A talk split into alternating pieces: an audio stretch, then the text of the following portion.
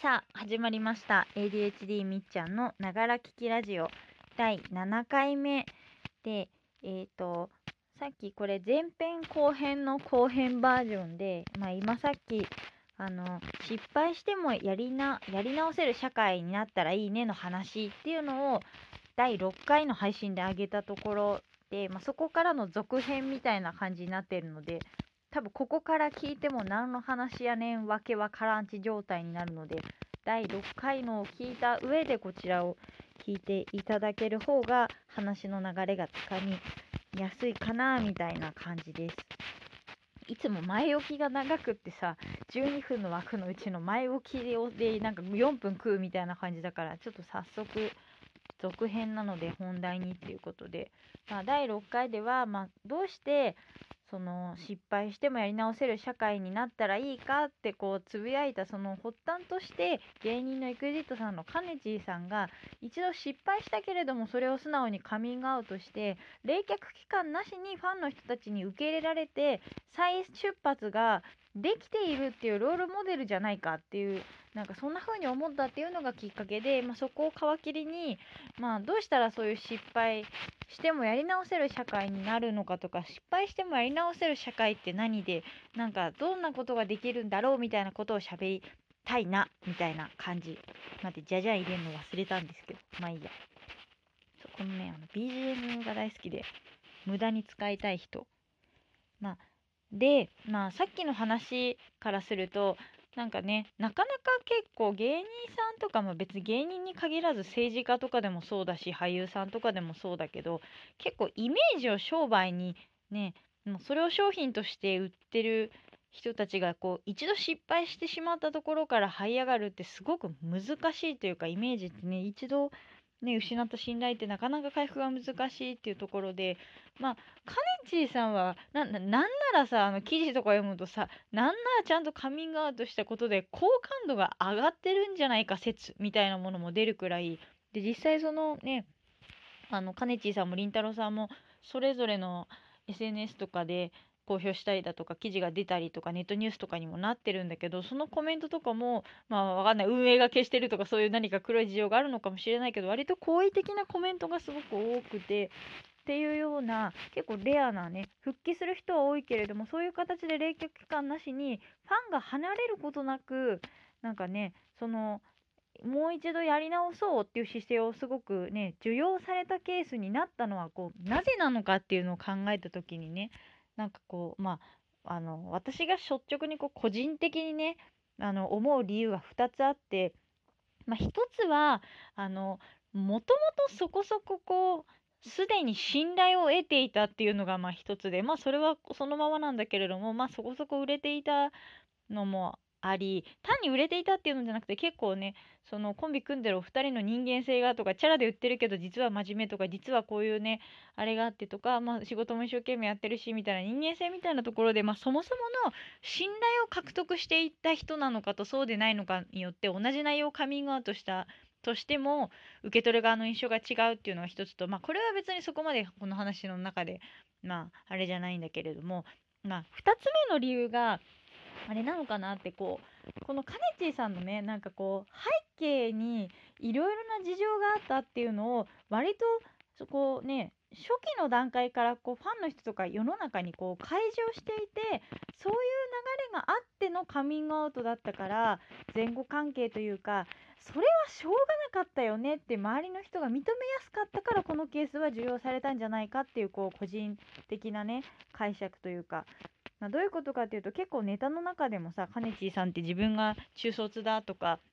なんかすごい貧しい家でもやしパーティーしてたとかなんかお父さんが出てっちゃってとかそういうねなんかこう悪いお友達ばっかりしかいなくってとかそういうの結構バラエティーとかネタとかで、まあ、出していてでまあ今回のその今回というか公になった件もすごくこうグレーなケースというか、まあ、実際まあ法律上としては何て言うんだろうなあのこう未成年の女の子たちが売春をする斡旋に携わったみたいなこう文言でこう文春には出てしまったけれどもよくよくちゃんと文春の記事とかを読むと別になんか直接男の人に引き渡ししてたとかそういうことではなくってそのカネチーさんのもともとのこうお友達みたいなつながりで、まあ、そういうねこうギャングみたいなこう悪い子たちがいっぱいいるような界隈だったからその売春とかに手をつけてる女の子たちが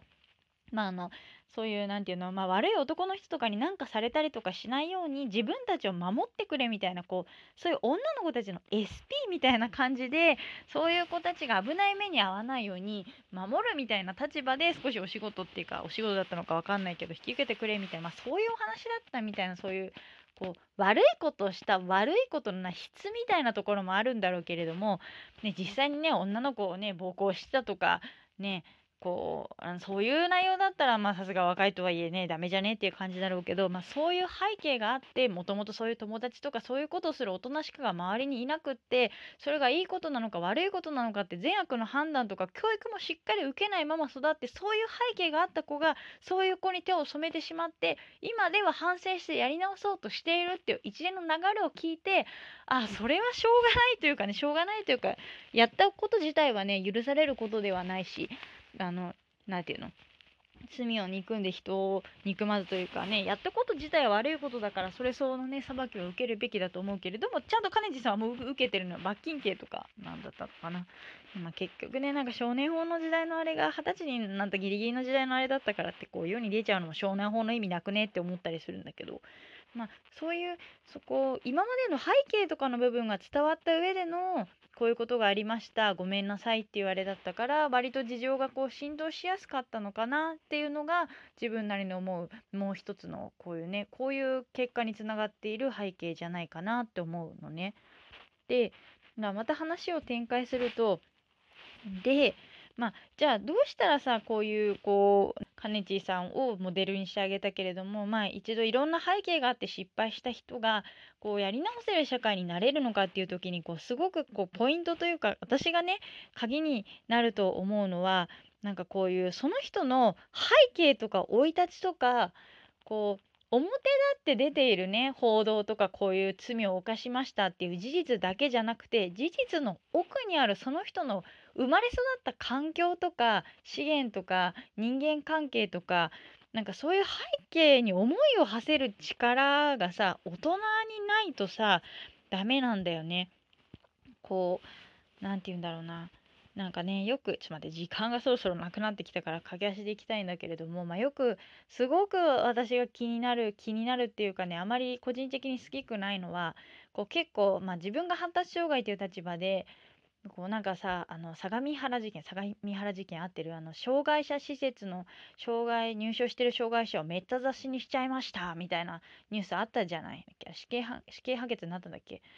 でそのそういう報道が出た時にさ犯人は発達障害の毛がありましたとか精神疾患のなんとかでしたって言うとさツイッター民めっちゃ怒るわけよ。一緒にしないでみたいなこの一緒にしないでって私めちゃめちゃ嫌いなんだよね。私は分かんない。嫌いっていうのはただ私の好き嫌いピーマンが好き嫌いの次元の話でそれがいいとか悪いとかじゃないけどね。あの100人いれば100通りの価値観があっていいと思ってるからそれがその人たちがそう思うのはいいんだけれども私はどっちかというとなんかすごく分かるなっていう気持ちになるるのよ。だってそういうさ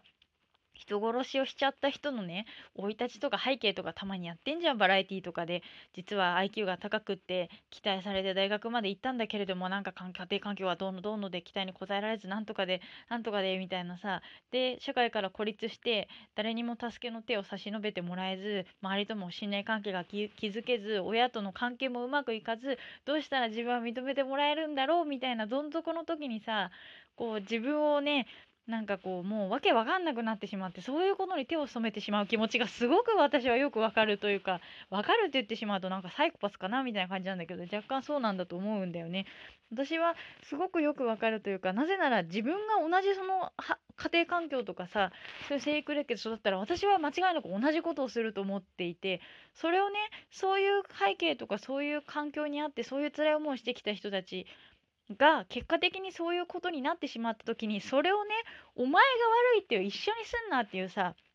高みの見物みたいな感じでたまたまさ生まれ持ったなんかラッキーガチャみたいなのを引いてさなんかいい環境に育った人がさそういうガチャで外れを引いた人に向かってさお前が悪いんだとかお前が頭おかしいんだみたいなお前お前とこっちは違うから一緒にすんじゃないみたいな発達障害一緒にすんじゃないみたいなもちろん発達だけが全部の原因ではないけれどもまあ間違いなくさ発達特性があって育てにくい子だったとかさ発達特性があるってことは親にも発達特性があった可能性は往々にしてあるさ結構そういう家系でね虐待の連鎖とか続く背景ってあるじゃん完全に無関係ではなくないって思うのね。で何が言いたいかっていうと結局そのね自分とあなたは